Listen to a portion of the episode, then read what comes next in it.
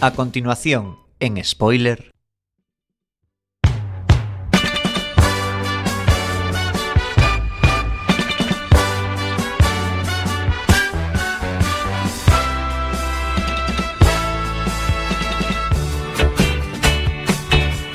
Martes 17 de octubre de 2017 estáis escuchando Quack FM a través de www.quackfm.org.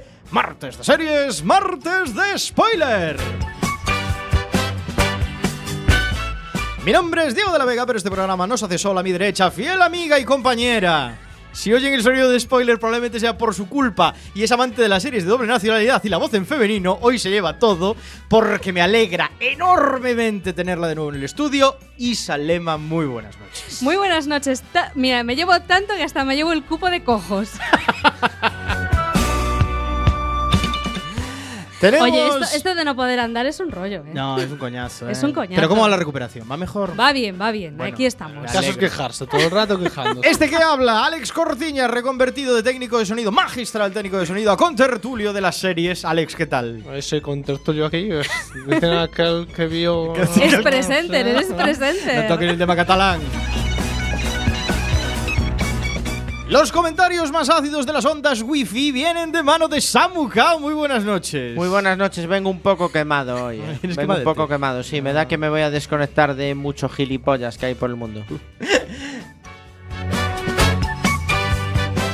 Al otro lado del cristal, manejando el aspecto técnico, nuestro reconvertido community manager a magistral técnico de sonido, Chema Casanova. Muy buenas noches. Muy buenas noches, Diego. Hoy no sé si vamos a meter a Iber en la lista negra, ¿eh? Como Sí, siga así. Debería, eh, debería, eh. Por cierto, no lo decía por ninguno de vosotros. eh. Ah, hablaba, no, de, pero- hablaba de los incendios. Generaste un mal rollo aquí. Generé en un mal rollo. Sí, es que os vi las caras, os vi las caras. Y salvo que vosotros hayáis prendido algún fuego, no tengo ningún problema con vosotros. Por cierto, ahora Ch- eh, Chema y yo vamos a cambiar para ver cómo nos presentas cada día, a ver cómo, cómo vas inventándote la historia cada, cada semana.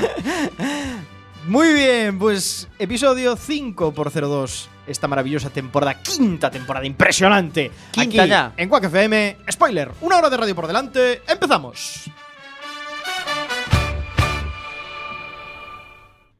Todas las novedades de Spoiler Quack FM también en las redes sociales. Búscanos en el Facebook, Twitter y Google Plus, nuestra red social favorita. Y escucha nuestros podcasts en la web spoiler.quackfm.org. Here comes the sun. Here comes the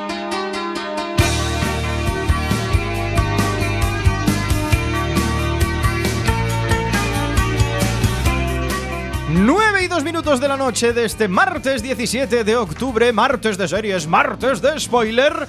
Y os damos la bienvenida a nuestra casa, a Quack radio comunitaria de A Coruña, que emite a través de www.quackfm.org y solo a través de internet, porque como ya sabrá toda nuestra audiencia, lo hemos comentado hace poco. Eh, hemos dejado de emitir en FM porque se nos ha abierto un expediente eh, con el- por el cual nos puede sancionar la Junta y estamos pues intentando luchar por el derecho a comunicar a través de las ondas de FM y intentaremos conseguirlo, pero mientras tanto, pues solo por internet en quackfm.org y a través de quackfm.org barra directo podéis contactar con nosotros con el chat en directo aquí en Spoiler en este martes de series y comentarnos la serie de la semana que vamos a hablar hoy, que es Blacklist.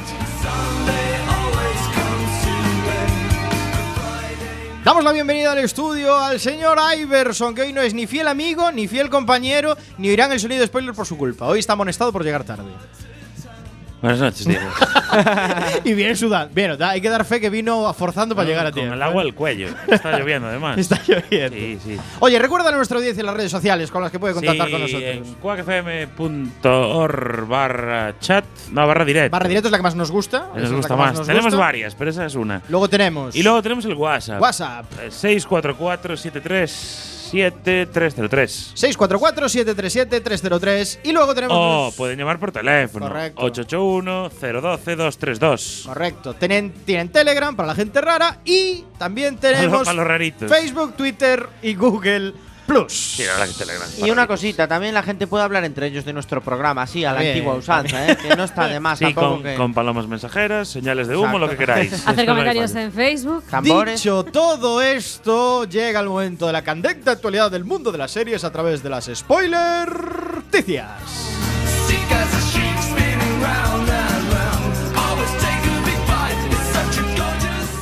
Isa Lema, que hoy está de vuelta en el estudio con nosotros, a pesar de que un poco lesionada, pero le deseamos una ¿Cómo va- pronta recuperación. pie, Isa? Bueno, bueno, va, va yendo, va yendo. El En el- día 30, es decir, el próximo spoiler, me quitan la escayola. En el estudio entraste con buen pie. Con buen- Entre- Con uno entre- solo, pero con buen pie. Entré con muletas, los dos pies los tengo ahora, no puedo andar con ellos. pero Isa bueno. Lema nos trae una de estas noticias Pues que a mí sí. tanto me gustan, que, ¿Qué es- son las estadísticas? que son las estadísticas, Isa Lema y los números. ¿Qué nos vas a hablar hoy, Isa? Pues eh, os voy a decir cuáles son las series más vistas de Netflix, de Amazon y de Hulu. O Hulu, ¿cómo lo pronunciáis vosotros? Hulu. Pero no, no hace falta que lo digas. Todo el mundo sabemos que es el magnífico El. Nathan James, el- la más vista de Glorioso, todas. correcto. Glorioso. Pues eh, bueno, pues aquí los números, las estadísticas no están completamente de acuerdo con la opinión de Alex Cortiñas. Es bien sabido que a lo de las plataformas de streaming pues no les gusta mucho compartir sus cifras de audiencia. Lo suyo pues es aumentar eh, los catálogos para captar nuevos suscriptores. Pero la consultora Parrot Analytics eh, ha calculado a través del número de visionados, de espectadores y la eh, influencia que tienen sus series, cuáles son las más populares. Según sus cálculos que estuvieron, eh, que se publicaron en The Hollywood Reporter, Narcos fue la serie más popular de Netflix en septiembre. Estamos hablando de mes pasado. Seguido Hombre, no era eh, difícil, ¿eh? Ya, bueno, seguido por Stranger Things, por Stranger Ortac Things. y Orange is the New Pero, Black. Vamos a ver. ¿Quién vio Stranger Things el mes pasado? Vamos a ver, es muy importante porque como va a salir la nueva temporada, pues habrá gente enganchándose Claro. a la primera a tope. Claro. Pero es el año pasado. Bueno, pero habrá ¿Y gente. qué? ¿Y Es- qué? Como es una serie breve, seguro que hay mucha revisión últimamente. Piensa Bueno. que dan un mes gratis de Netflix. Entonces la gente aprovechó ahora para pagar el mes gratis, ven Stranger Ah, Things de ser. primera y luego la Ah, pero aún no salió Stranger Things. La primera sí o La primera. pero primera, es el sí. año pasado. Bueno, esas son las No de todo el mundo vive Son las series como nosotros, a tope. Efectivamente. A tope. En The Amazon, Hay gente que tiene vida. la serie más vista de Amazon es una que también eh, hemos comentado en este programa, que es The Man in the High Castle, que también es del año pasado, por cierto. No, eso Pero por es la que tiene más visionados. Por favor, antes de que sigas, The Man in the High Castle. Yo le he dado una oportunidad de unos cuatro capítulos. ¿Alguien me puede decir si mejora la auténtica sí, sí, broza sí, de serie sí, que la es? mejor, la mejor. Sí, porque la idea, o sea, es tan penosa Pero no la viste idea. Hitler. Es que cambia. Ah. Ah, luego sale Hitler. Pero sale, pero cómo Que sí, que sale Hitler. Ostras. Bueno, Porque es después de la guerra. Bueno, no interrumpamos ahí. pero sale. Hitler en plan decrépito. Algún día hablaremos de Claro, Man in es the otro High rollo. eh, para los que no lo sepan, Hulu es un servicio de televisión online que solo se emite en Estados Unidos y eh, la más eh, Sí, vista, la que encabeza la, el ranking de Hulu o de Hulu es The Handmaid's Tale. Pero eso es de HBO. Ah, no, pero No. es de Hulu. No, en, Hulu. Estados, en Estados Unidos la emite no, Hulu. es de Hulu, ¿eh? Es en de- Estados Unidos la emite Hulu. HBO compró derechos, es de Hulu. Mm. Es de. HBO. Pero compró derechos para Europa Correcto. Y para Asia. Es de Hulu porque además ganó los, en los premios estos míticos de las series. Ganó. Sí. Y los, Emmy.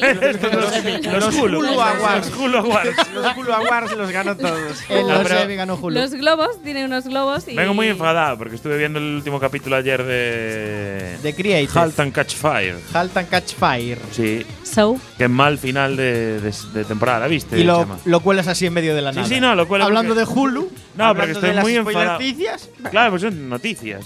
Estoy enfadado. Son noticias tuyas, pero. Debo decir Claro, son que rollos míos. Cosas de tu vida, El pero cuento está de- bien que las compartas aquí. el cuento de la criada es, Tú estás viendo el Madrid, eso tampoco digo nada. es absolutamente increíble. El cuento de la criada es un libro de 1985. Creí que ibas a decir que era un libro de 1985 páginas. Ya. Es un libro de Porque has 1985. puesto una cara tan asombrosa. Me sorprende. que es un año después de 1984. Me sorprende que se saque una serie a 2017, ¿no? pues de un libro de 1985 que no se haya explotado la idea tan magistral antes, porque es muy buena. Hombre, a ver. El Señor de los Anillos también le tardaron en hacer la peli bien, ¿eh? Tardaron bien, sí, claro. Pero bueno, di tú que hace falta mucho efectillo para el Señor de los Anillos. Para Mira. el cuento de la criada solo tienes que de- de- Los- con su mirada. Los 10 mandamientos, desde que se escribió es el el libro fruto. hasta que hicieron la peli, mira los años que pasaron. Isalema, cerramos la noticia. Cerramos la noticia, solo comentaros que la industria de los servicios de vídeo bajo demanda está en absoluto auge y que tiene planeado, por ejemplo, Netflix tiene planeado eh, invertir el año que viene 7 mil millones de dólares De en dólares. 2018. No claro, mucho. lógicamente, porque han subido el precio de varios planes, incluido el que tenemos en mi casa, y entonces pues se va a gastar No, en no invertir subió, no subió, ¿eh? mucha broza, señores subió. y señoras. Algún día os contaré cómo yo tuve la idea original de todo esto del vídeo bajo demanda. Pero bueno, me la robaron, como siempre. no es que me la robaran, pero no me la robaron. Alguien la desarrolló. Alguien la tuvo después y la desarrolló. Aquí lo dejo, chicos. La tele la por cable. antes, ¿no? La ¿Qué? tele por cable en los Estados Unidos antes. se está hundiendo, Ah. pero eh, los servicios de series bajo demanda lo están petando, ¿eh?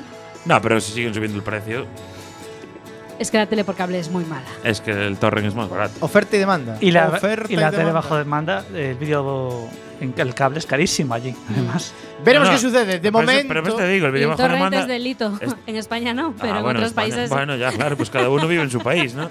De momento hay De que momento. decir. Bueno, si sois como yo, por ejemplo, que yo tengo HBO. Si eres catalán, igual. no Yo tengo. HBO, Amazon y Netflix. Y vivo bastante contento. Ah, no ¿eh? tienes Y, un- Hulu. y una mujer y No una hija. Hulu. No, porque solo, solo se puede ver Hulu en Estados Unidos. Y vivo bastante. Quiero decir, cubre te- bastante la demanda. Diego, ya sabes lo que dice el dicho. Hulu veo, Hulu quiero. No tienes Movistar Series, yo No, sí. Tío, Movistar Series no. Claro. Y al final, Halt and Catch Fire no se puede ver en ninguna. ¡Es verdad!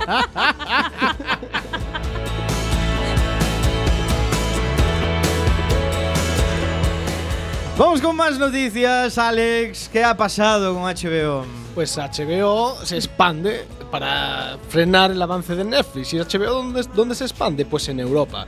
Eh, está preparando una serie de series, eh, empezando por la española Patria, que es una serie. en- Suena bien. en es- Patria de patrias. Ojo, De banderas. Hombre, Patria es muy conocida. Española Patria que gira en torno a dos familias enfrentadas por el conflicto terrorista vasco.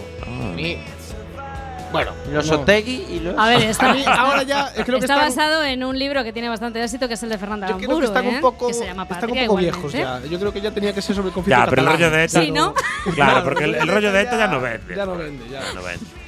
Bueno, Puigdemont is the new Otegui. Claro, joder. ¿Alguien ha visto la película Fe de Tarras de Netflix? eh, yo, No, yo lo vi. aún Yo no. vi el tráiler y da mucho miedo, ¿eh? No sabía que ya estaba colgada. Ayer cuando me vi el piloto la vi y dije, ¿qué hago? ¿Me veo Fe de Tarras o me veo el piloto?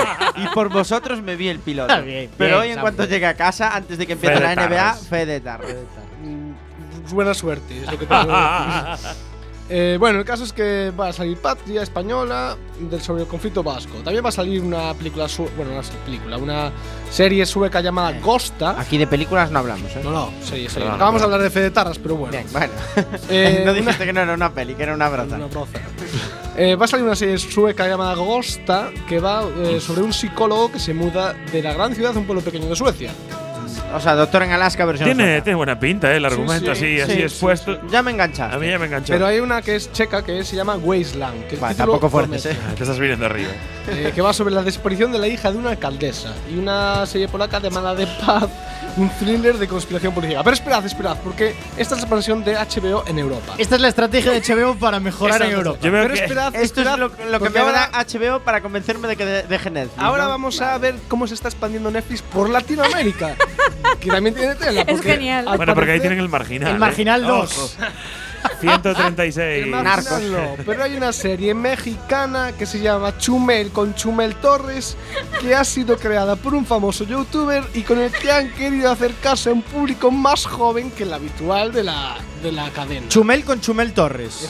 Que tendrá sentido en Latinoamérica, en Latinoamérica todo este En rollo. México. en En México México. no sé. Sí.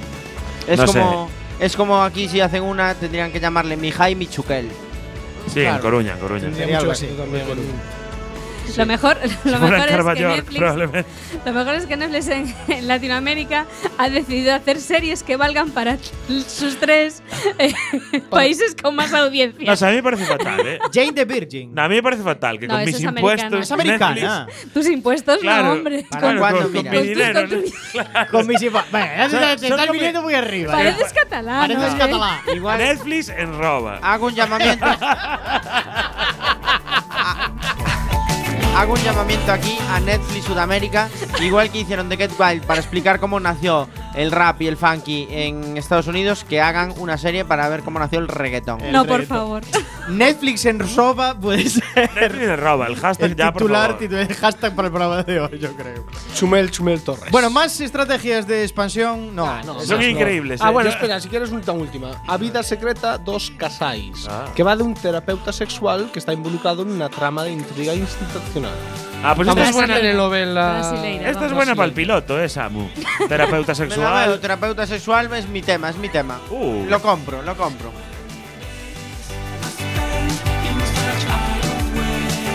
Si el a negro de los soprano te dejó blanco, Si el final de Perdidos te dejó patidifuso, Si eres de los que cree que Jack Bauer debería presentarse a presidente de los Estados Unidos, este es tu programa. spoiler en Quack FM. Hablamos de series en serie.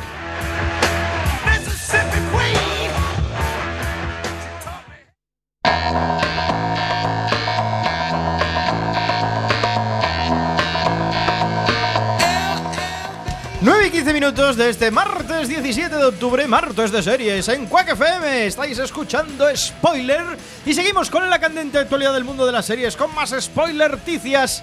¿Qué pinta Apple en esta sección? Samu Kao. Apple está en todo en nuestras vidas. En todo lo que hacemos está Apple metida. Y ahora no han querido ser menos y han decidido meterse en el mundo de la serie resucitando nada más y nada menos que cuentos asombrosos del gran y mítico Steven Spielberg. La serie que emocionó a Spielberg cuando, cuando la hizo.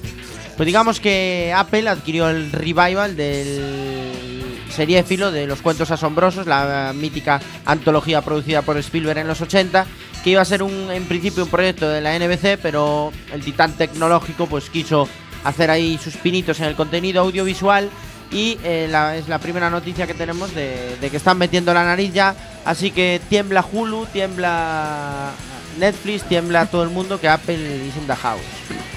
Como os decía, el proyecto de la NBC que estrenó la serie original y co- eh, consiguió que Brian Fuller, el nada más y nada menos que el creador de Animal y eh, perdón, Animal no, Aníbal y American Gods eh, se sumara como productor ejecutivo, pero eh, no sé qué pasó, que en mayo no lo vieron claro, renunciaron a los derechos. lío al final. Seguro que hubo un rollo de pasta por en medio. American Gods.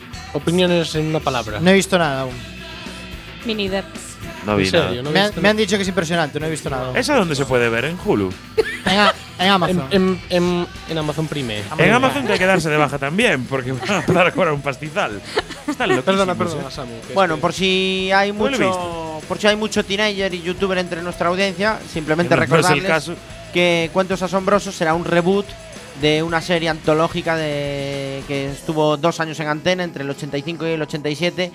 Co- constaba de 45 episodios y en cada uno de ellos se narraba una historia diferente de fantasía y ciencia ficción. Eh, este nuevo formato que nos va a traer Apple eh, constará de 10 capítulos, Pero- aunque se desconoce si, por ejemplo, Pero a ver, a ver. un tío como Pero Spielberg va a estar ahí metido no. Apple, ¿dónde lo Hay va a- mucha ¿Dónde incógnita. lo va a echar? Apple, en tu iWatch lo vas a ¿En poder el ver. puto reloj? ¿En el reloj? En el reloj. Sí, sí, aparte viene muy bien mientras vas al baño porque ves, si llegas tarde al trabajo y te ves la serie. ahí. No, pero a ver, en serio, ¿dónde lo va a echar Apple? Apple tiene un Apple TV en algún lado, ¿no? Apple TV. También tiene un streaming. de Sí, Spotify Apple tiene Apple. TV, Apple te vende peli, supongo que te venderá la serie. Hombre, si Amazon tiene una tele propia. No, hombre, pero Amazon es normal. ¿Por qué? ¿Por qué? Amazon es un puto bicho gigante, brutal. Sí, es Pues Ap- Apple, hará Apple- apps Apple para es una tienda del ventorrillo. Pero vamos a. series. Joder, Vamos a ver, ¿cómo estamos? iTunes es el Mira, servicio más usado. Eh, Sí. Ya, pero Amazon Web. Service, la parte de servidores de Amazon, es lo que usa todo el mundo en este planeta, incluso Netflix. Con lo cual es lógico que Amazon compita en ese mercado. Apple no trabaja en ese segmento. Sea, no tiene tanto sentido. Estaremos atentos lo que puede hacer y esto, Apple. es, esto es en serio. Me ¿eh? acabas de abrir, me acabas de abrir los ojos, O sea, pero es una reflexión muy profunda. Qué ¿eh? bofetada de humildad me acabas de dar, tío. Dejamos aquí las spoiler noticias.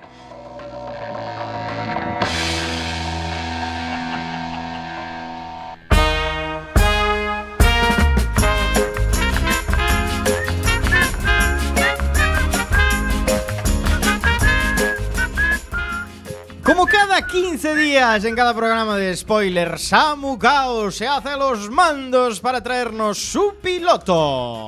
Oye, qué gran respuesta tuvimos del piloto la semana pasada. Sí, En las redes sí, sociales. sí, hubo- mucha hubo ahí- repercusión. El piloto, la sección con recorrido. Samu Kao nos enseña el primer capítulo de una serie novedosa y nos cuenta si merece la pena seguir viéndola o no.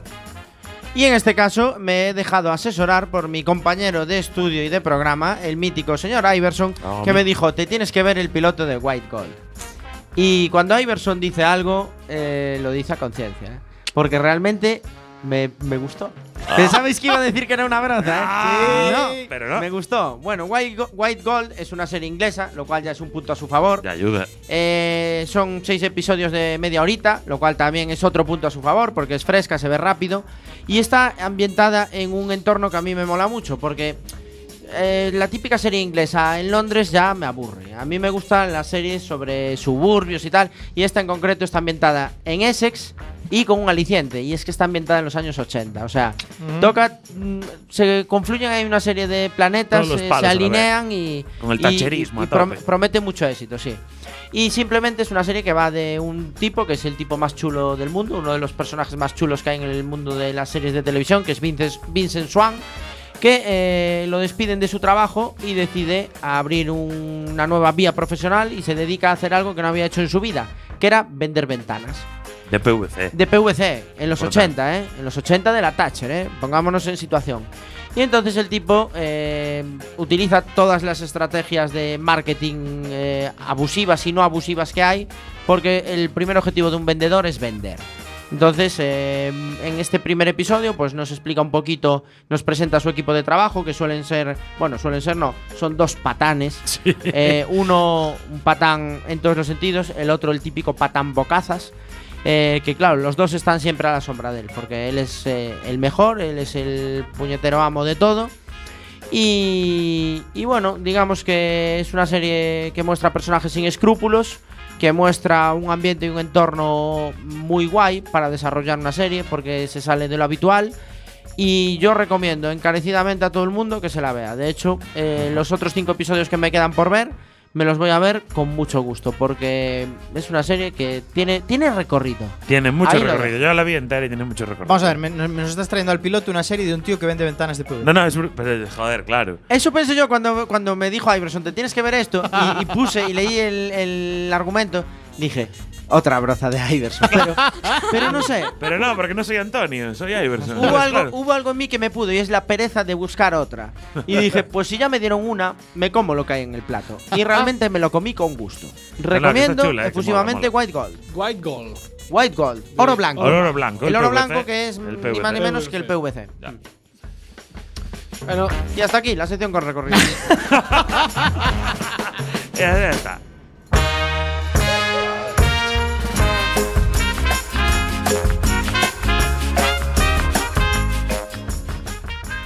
Y hasta aquí la sección con recorrido. No, ¿eh? no. Ale- Alex quería decir Alex algo. quería comentar. a no, no, yo, yo quería saber cómo va eso de las recomendaciones para el piloto. ¿Se le puede decir así en plan de cualquier serie? Sí, o- sí, si tenéis algo que queráis que vea, Tenéis yo me- algo yo me sacrifico por el nuevo, grupo, él claro. se sacrifica. Es Se sacrifica para ver el primer episodio. tú no habías visto la serie antes cuando se la recomendaste. Yo, yo vi el primer episodio cuando se la recomendé. Uy, a mí esto me parece ya. Esto a mí no me gusta. en Bueno, aquí lo ¿eh? dejamos. La sección con recorrido. White Gold. Tiene mucho recorrido. Re- Samu la recomienda. Ahora vamos con una canción, Sympathy for the Devil, de Rolling Stones, banda sonora de The Blacklist.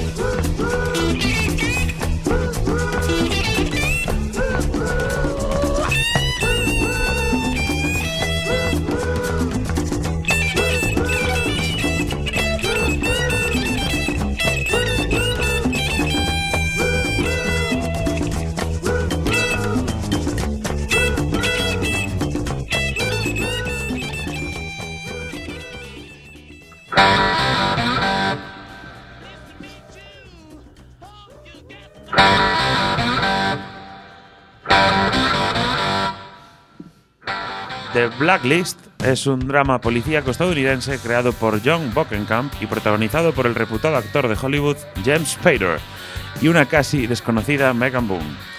La primera temporada se estrenó en 2013 por la cadena NBC y el episodio piloto fue visto por más de 12,51 millo- millones de espectadores y se ha convertido en el drama más visto en 19 años en la señal de la emisión de la NBC.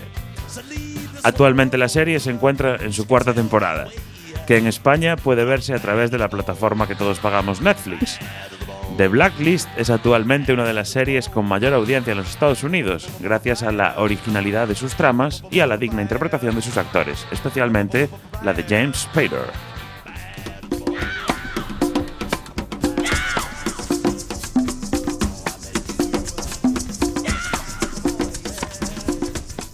El capítulo piloto de The Blacklist es una perfecta presentación de la serie. Interpretado por un sublime James Spader, Raymond Red Reddington es uno de los criminales más buscados en los Estados Unidos. El episodio comienza con un plano de Reddington sentado en un banco frente a un edificio del FBI. Vestido con gabardina y sombrero, el personaje entra y pide reunirse con el subdirector Harold Cooper. No tiene cita, pero en cuanto dice su nombre, saltan todas las alarmas. El FBI lo detiene inmediatamente y lo conduce ante Harold Cooper, el subdirector del FBI, para temas de terrorismo. Junto a Cooper se encuentran Donald Ressler, un agente de campo que ha dedicado los últimos cinco años de su vida a perseguir a Reddington, atraparlo o, en su defecto, matarlo. Pero dejemos que sea Ressler quien nos cuente parte de la historia de Red.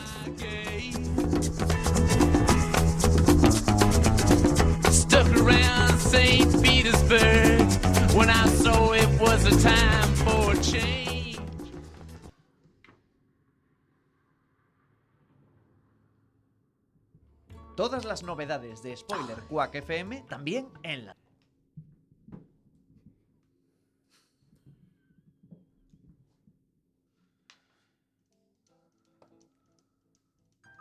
What would you do if I sang out of tune?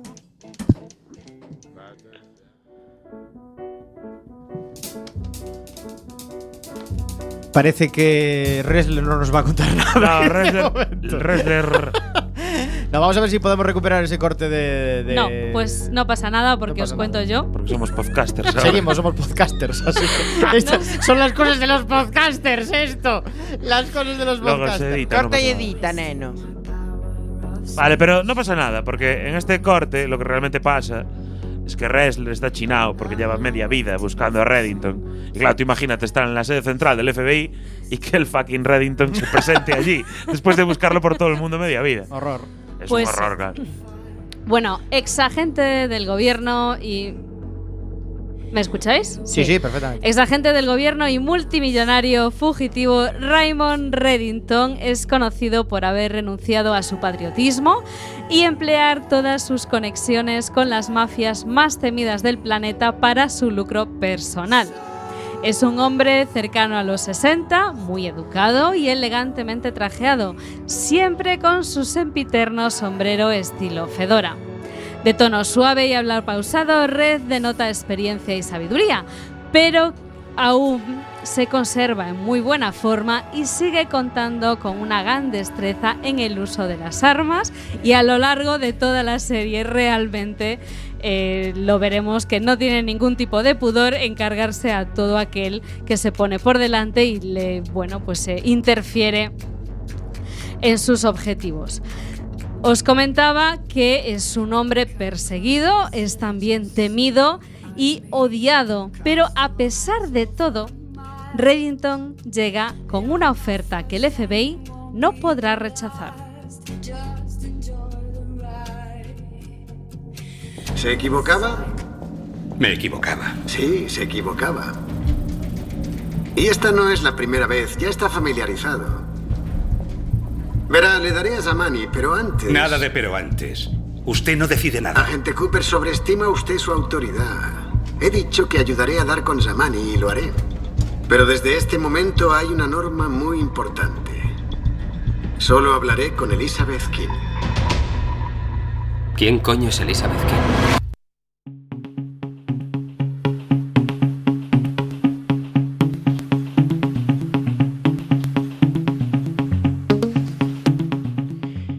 Que un criminal de la talla de Raymond Reddington tenga el detalle de entregarse una mañana cualquiera y ofrecerse a ayudar al FBI en busca de un terrorista internacional, la verdad es que no ocurre todos los días. Por ello, a pesar de los escrúpulos y reticencias de algunos, Red es llevado a la oficina de correos, un antiguo almacén habilitado por el FBI para operaciones encubiertas.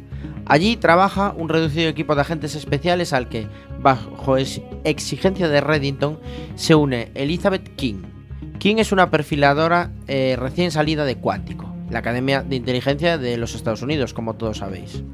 En su primer día de trabajo en la agencia, y claro, al ser su primer día, ella se encuentra completamente sorprendida de ser convocada por un delincuente tan afamado, lo cual no deja de, causar suspicacias entre sus nuevos jefes y compañeros. Como es una reputada perfilista, su nuevo jefe, Cooper, le pide que haga un perfil psicológico de sí misma. Y esto es lo que le sale.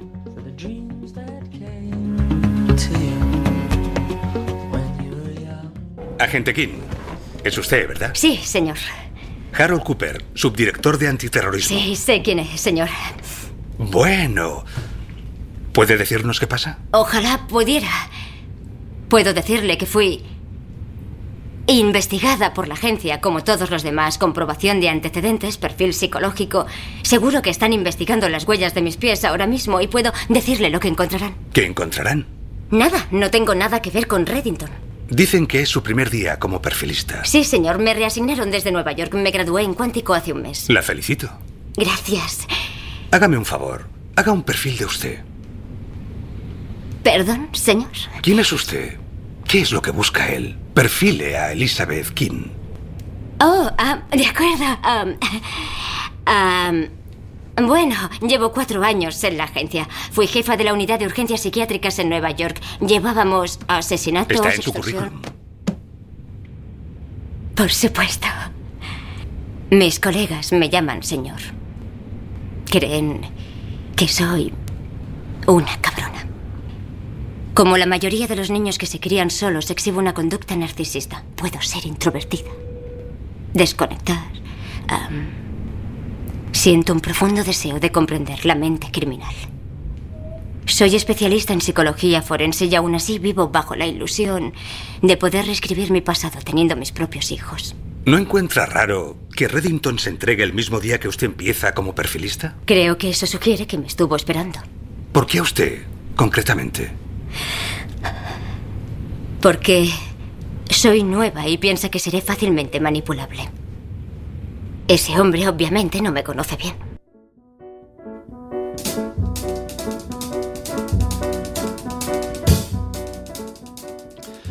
Que Reddington tiene un interés especial en la gente King es evidente desde el minuto uno de la serie.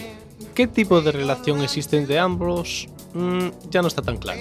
King tiene 30 años, una carrera prometedora en el FBI, está casada con un tranquilo y guapo profesor con el que van a adoptar una, una niña y parece como que la vida le va bastante bien.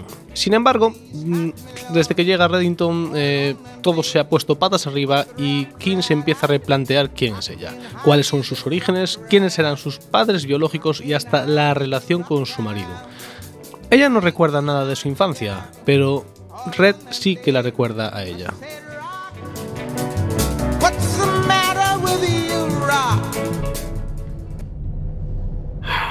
Agente King, qué placer. ¿Y bien?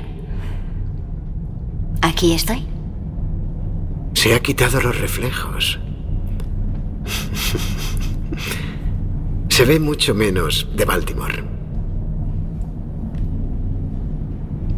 ¿Vuelve mucho por casa? Hábleme de Zamani. Yo hace años que no voy. ¿Por qué me ha implicado? No soy nadie. Es mi primer día. No tengo nada de especial. Oh, yo creo que es muy especial. Antes de una hora, Ranko Zamani secuestrará a la hija del general Daniel Riker. Habrá algún tipo de distracción, se inhibirán las comunicaciones y cogerá a la niña. Quiere salir del país antes de 36 horas. Si no actúan rápido, ella morirá. Eso es lo que yo sé. ¿Y por qué lo sabe? Porque yo le ayudé a entrar en el país. Y yo debería creerle. claro que no. Soy un delincuente y los delincuentes tienen fama de mentir. Todo lo relativo a mí es mentira.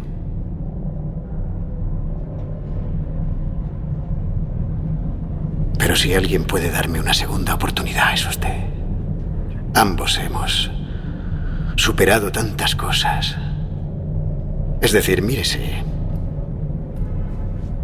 Abandonada por un padre delincuente profesional, una madre que murió de debilidad y vergüenza. Y no obstante, aquí está, a punto de hacerse un nombre, a punto de capturar a Ranko Zamani. Voy a hacerte famosa, Lizzie.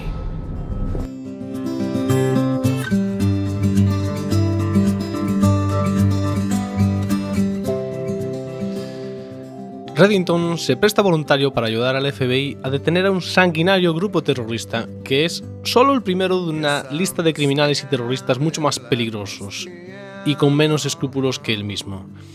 Sobre todo, esa lista eh, incluye unos nombres que el gobierno desconoce y que ha dado por muerto. Una lista negra de objetivos que Reddington parece estar dispuesto a ayudarles a capturar, aunque eso sí, siempre teniendo una agenda oculta que justifica que Reddington eh, les ayude. Pero, ¿cómo será esta colaboración entre Red y el gobierno? Pues por supuesto confidencial.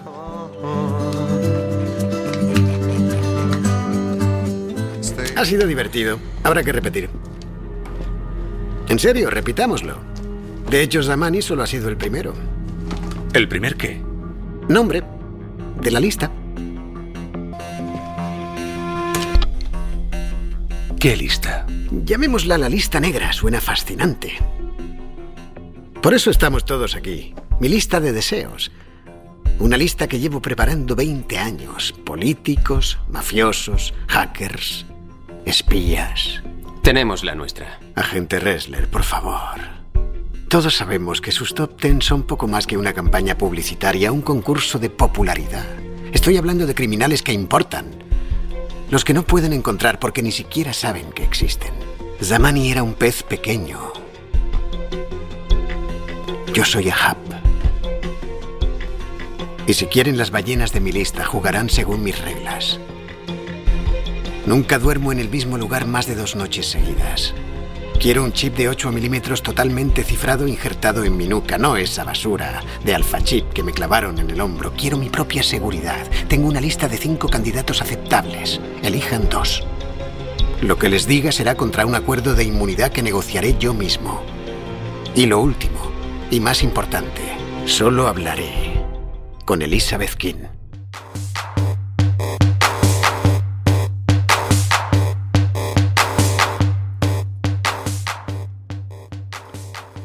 El equipo especial del FBI para operaciones secretas está conformado por el subdirector Cooper, Elizabeth King, el agente especial Donald Ressler, el ingeniero informático Aram Mottabai, al que más tarde se unirá la exagente del Mossad Samar Nabavi. A lo largo de la serie los personajes secundarios tomarán más protagonismo, aunque sin duda será el complejo personaje que interpreta James Spader quien logra ganarse nuestra complicidad a pesar de la crueldad que muestra de vez en cuando. Spader nos ofrece en cada episodio una clase magistral de interpretación que apreciaréis, apreciaréis si veis la serie en versión original.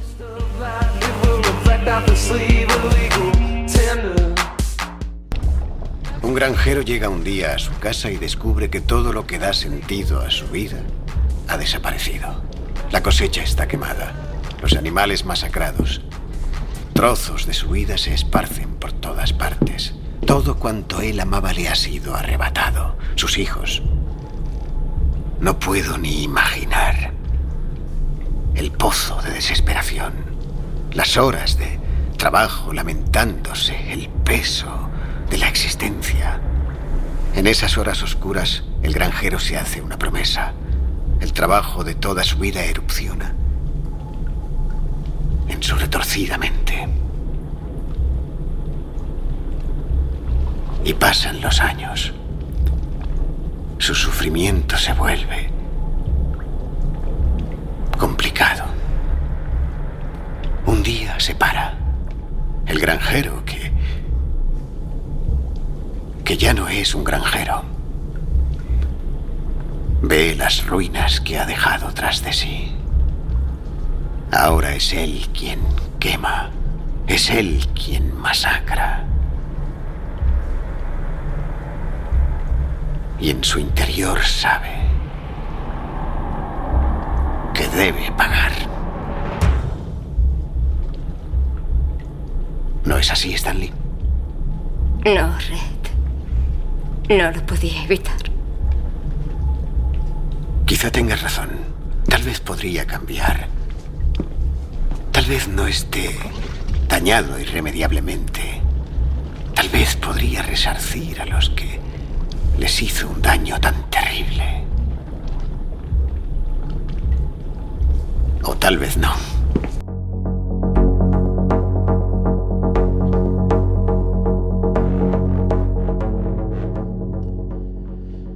La trama de Blacklist se desarrolla de una manera similar a un drama procedimental, en el que cada episodio los agentes del FBI resuelven un caso y dejan en fuera de juego a uno de los, a uno de los peligrosos criminales que figuran en la lista negra de Reddington. La relación amor-odio entre ambos será mayor, el mayor aliciente de la primera temporada. King admira la astucia y sagacidad de Reddington, pero al mismo tiempo critica las onerosas actividades que su asesor especial realiza en la clandestinidad y con total impunidad.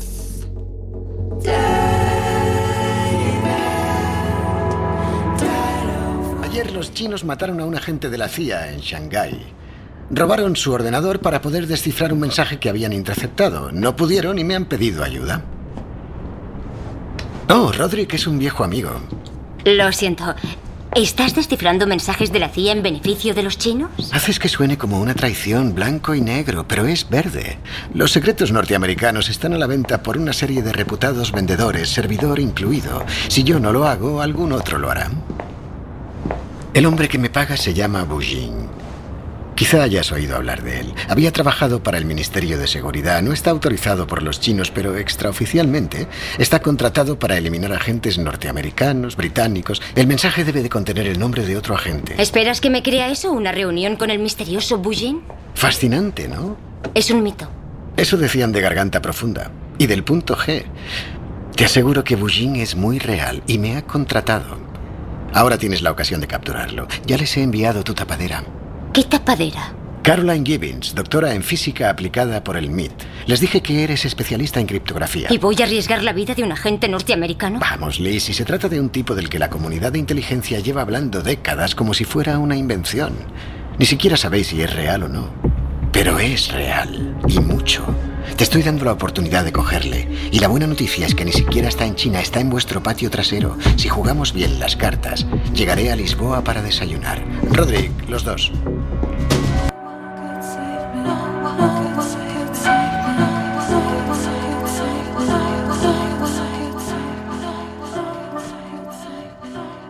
A medida que transcurre la historia se percibe la manipulación de Red y cómo esta afecta a la vida personal de Elizabeth. Los enemigos de Reddington intentarán deshacerse de él y no dudarán en atentar contra quienes le protegen. Esto afectará también a Elizabeth y a su vida privada. Todo lo que ocurre en la oficina de correos es confidencial y sobre todo el confidente que les ayuda. No obstante, a veces los problemas entre ellos eh, entran ellos solos por la puerta, poniendo en riesgo la vida de sus seres queridos. Strange what this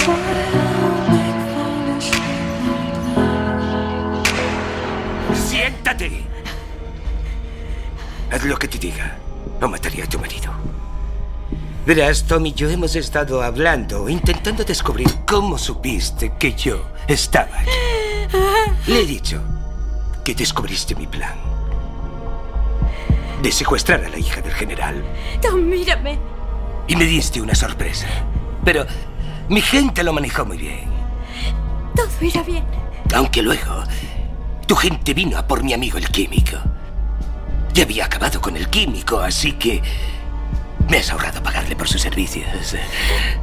La verdad es que te lo agradezco. Pero me ha hecho preguntarme qué más sabes. ¿Qué más sabes? No sé.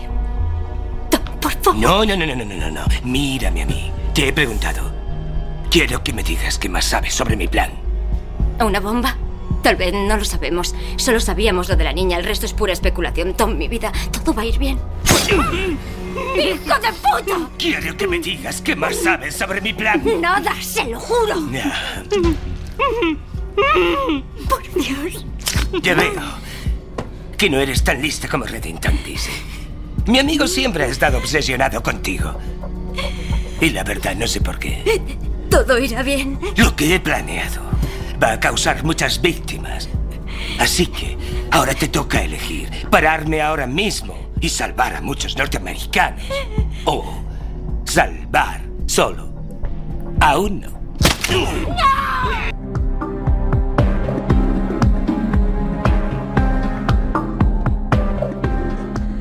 The Blacklist es un drama poli- policíaco diferente a los que la factoría norteamericana nos tiene acostumbrados. No es una lucha entre buenos y malos, porque salvo honrosas excepciones, todo el mundo acaba saltándose la ley. Tampoco se trata de un criminal al que el, al que el FBI logra redimir.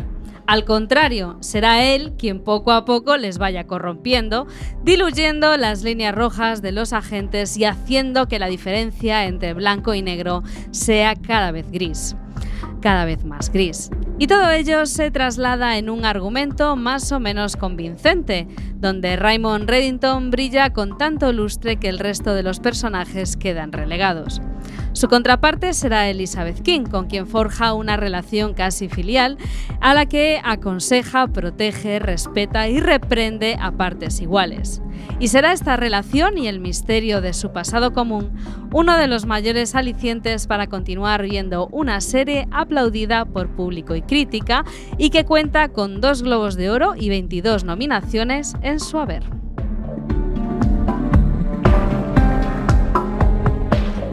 Hasta aquí nuestro análisis de The Blacklist eh, y vamos a contar algunas anécdotas, ¿no es así, Isa? Hombre. Pues sí, podemos contar un Claro. montón de anécdotas y la verdad Va, es te que cuento yo una. la mayoría de las anécdotas están relacionadas con James Spader. El gran Es imposible protagonista. no hablar con James Spader. ¿Sabes que fue su regreso a la televisión después de cinco años? Sí. Entre otras razones, aceptó ser protagonista en esta serie, además de por el buen guion, que eso es cierto. Bueno, eso hablaremos dentro de un No, rato. mola mogollón. Y que la serie se rodaba en Nueva York, eso también es importante. porque Hombre, él nació en Boston y le mola mucho. le mola mucho el rollo neoyorquino. Y aunque se supone que los protagonistas están medio en Washington. No, no, se, se- se supone Medio en que Washington están no, están en todo el Washington todo el rato, claro. Lo único que está en Bueno. Nueva York son los escenarios de rodaje. Claro, no, no, evidentemente, porque está en la, la sede central del FBI, joder. Bueno, Spader contribuyó mucho al look final de Reddington. Fue el que propuso tener ese pelo tan corto, que bueno, él mucho más largo no puede tener, y la colección de sombreros, esa elegancia que tiene Reddington a lo largo de la serie. Hombre, igual era como Joaquín Luqui, ¿sabes? Iba como unas melenas. Ojo, incluso les hizo gastar 5.000 dólares en el azul marino que luce, en En- el sombrero azul marino que luce No, hombre, en el abrigo azul marino que los es primeros episodios. Más anécdotas por ahí, Alex. Una de las anécdotas más curiosas en la vida de Spader es que estudió con el hijo del presidente John Fitzgerald Kennedy. Tal y Junior. Como, Junior, el, el hijo, el hijo del presidente. Tal y como comentó en The Tonight Show with Jimmy Fallon, Spader en sus años como estudiante era amigo de, eh, de este hombre, JFK Junior. JFK Jr., que siempre iba acompañado de protección por parte de los servicios secretos. Pues para tomarle el pelo a los agentes, lo que Spader solía hacer era entrar corriendo en el cuarto de JFK Jr. y empujarlo así para alarmar al servicio secreto, que tenía su puesto de trabajo justo enfrente de la ventana de JFK Jr. Y luego los chavales le saludaban sonriendo. En plan, ¿Sabes que le llaman John nada. Fitzgerald todo el rato, ¿no? ¿A- a qué- ¿De quién hablas? De JFK Ah, vale. el hijo del presidente. Más anécdotas, Más anécdotas. Bueno, ¿qué, qué, qué, qué cabritos sois que me dejáis esta a mí? Esta es la buena. Claro, porque es la buena porque a mí me pasa lo mismo. Eh, James Spader y yo, aparte de compartir eh, nuestro atractivo, que también, compartimos que los dos tenemos muy mala vista y para colmo, él no puede usar lentillas, así que salvo que su personaje pueda usar gafas, como es el caso de Reddington, eh, tiene dos opciones, o, o- o cerrar los ojos o ver muy mal a sus compañeros de, actuación, porque no ve, es un topito. Pues hay que decir que el creador de la serie, que es John Buckenham, se inspiró en el personaje de Reddington, para hacer el personaje de Reddington, mejor dicho, se inspiró en el jefe real de la mafia de Boston, Jane Whitey Bulger, cuyo, cu- cuyo arresto en el 2013 arrojó un montón de detalles sobre la vida y de ahí le vino la idea, esta idea del conserje del crimen, que es como lo presentan en el primer audio que hoy no pudimos escuchar. No, sí que pudimos. Sí, hombre, sí. Y Ahora que bueno, ¿eh? es como se conoce a Red, el conserje del crimen. Y también que sepáis que se hizo un spin-off de esta serie llamado Blacklist Redemption y que todo parece apuntar, bueno, en la que estaban todos los secundarios de la serie, y a que apunta que debía ser no muy buena porque la cancelaron pronto en la NBC. Vamos, la primera temporada y listo. Venga, hasta luego. A ver, la serie está bien, pero para spin No, a ver, el que mola es Reddington, joder, es que sin Reddington no tiene sentido. Sí, pero bueno, la No, de hecho, el spin-off lo hace el novio de Boom, o sea, Claro. muérete. Oh, muérete. Venga, hasta luego. Hablando precisamente de Boom, la actriz que protagoniza a Elizabeth King eh, dijo hace poco que mi lista negra no es muy larga, solo incluye a Donald Trump. Y a JFK Jr. Me gusta como running gag JFK Junior para el resto de temporada, Sí. ¿eh? Bueno, pues ya para terminar, yo os voy a leer la última anécdota y es que James Spader, que es uno de los actores con mejor reputación de Estados Unidos, saltó a la fama nada más y nada menos que en el año 89. Ya es un viejete. eh, si Talludito. sí, talludito. En una peli que se llamaba Sexo, Mentiras y Vídeos de, Steve, de Steven Soderbergh. Y cintas de Peliculón, peliculón peliculón, de por culto. cierto, ¿eh? Sí, aquí pone Sexo, Mentiras y Vídeos, pero... Es es- son mentiras y cintas de Sexo, vídeos. mentiras y cintas de vídeo, sí, que nosotros somos de la época de las cintas de vídeo. Aquí en Spoiler ya hemos rendido homenaje eh, cuando hablamos de Alan Shore, el abogado protagonista de Boston Legal y el, y el abogado. Y desde nuestro punto de vista, su actuación en, Bla- en The Blacklist es de lo mejor Es sublime, que hay. Es, es lo sublime. mejor. Es a la altura de JFK. Y con este ánimo así arriba, con este ánimo así arriba, vamos con la nota spoiler. Hoy empezamos por Chema Casanova. Tu nota spoiler, Chema. Esta serie me recordó mucho a Fringe, no sé por qué. ¿Te recuerda? Y- ¿Verdad? Sí que recuerda, tiene un toque a Fringe. Toque a Fringe. Porque los casos son desagradables a más no poder, No, no raros, como desagradables, un mundo. mogollón. No, pero Oh, a ver, favor. influye que en una sale eh, James Spader y en la otra no. Pero bueno, para resumir, mi nota es un 8 y medio. 8,5 de Chema Casanova. Alex Cortiñas. A mí me gustó mucho, pero 7,5. 7,5 de Alex Cortiñas. Señor Iverson, Ah, es una serie que me moló mogollón. Yo le pongo un 7. 7 Me del señor guay. Yo, de Iverson. hecho, voy a ver la siguiente temporada. Mogollón es un 7. Sí. Joder. Yo debo confesar que he visto la, la primera mitad de la primera temporada y de Es momento decir, el primer capítulo. y de momento le doy un 7,5, pero tengo a mis compañeros aquí amenazándome porque dicen que mejora No, no. brutalmente La cuarta temporada, o la tercera, la última que yo vi, ¿cuál es la última que hay ahora? La cuarta. La cuarta. Pues es espectacular. O sea, Es- empezó la quinta, hay tres episodios Exacto. de la quinta. la pero cuarta, la cuarta mola, es muy buena. aunque es cierto que la tercera eh, es un poco. Ah, Venga, la os voy, cuarta. a, os voy a creer, le voy a Sube, poner un, sube, le voy a poner un 8. Yo le pongo siete y medio, cámbiame. No, ya no te cambio. No, no, cámbiame siete y medio. Venga, 7 y medio. Bueno, yo le voy a dar un 8. Yo creo que es una serie muy, muy buena, pero que. Bueno, buena, eh, engancha. no, es una serie buena, Es buena está bien serie, hecha. está bien está bien hecha. Pero es cierto que si no está James Spader, no valdría No, un carajo. claro, Entonces claro. yo le doy un 8. Yo le voy a poner un 9 porque estáis siendo muy rácanos con las notas. Ahí, Samu, Esta serie se merece estar más arriba que las notas que les estáis poniendo. Un 9. Y esto hace un total de nota spoiler 8,08. Y en IMDB tenemos un 8,1. Nos acercamos un montón. Ahí estamos. En Si no es. 130.479 Y no es como el marginal. Más que votos que tiene- el marginal, que ¿eh? 136. No queda más subiendo. tiempo. Nos despedimos, señor Iverson. Un placer estar aquí un día más. Por ¿Qué cierto, nos espera dentro de 15 días? De 15 días, la serie revelación de esta temporada, de este año. Hulu. 2000. No, De Hulu. de este año 2017. Los cuentos de la criada. El Serión cuento de brutal. La criada, Sandman's eh, Tale. 15 días. Alex Cortiñas. Nos vemos en un par de semanas. Chema Casanova. Nos vemos en un par de semanas y esta vez espero no estar yo en control ya, ¿eh? Samu Cao. Nos vemos en un par de semanas y espero que la vida nos vaya mejor de aquí a allá. Y Salema. Pues hasta la noche de Halloween. Espero Eso. que no aparezca ningún. Halloween. Halloween. Y un servidor que se despide. Un besazo que me olvidé al principio a Radio Ritmo Getafe Oye. la 99.9. Oye, una cosa, si no me ponen todos los cortes, ya no hago todos, hago menos. Besos enormes. Hasta dentro de 15 días.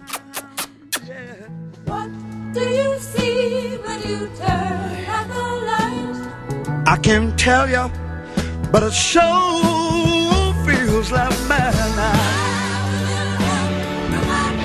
Don't you know I'm gonna make it with my friends? I promised myself I'd get by. Said I'm gonna try.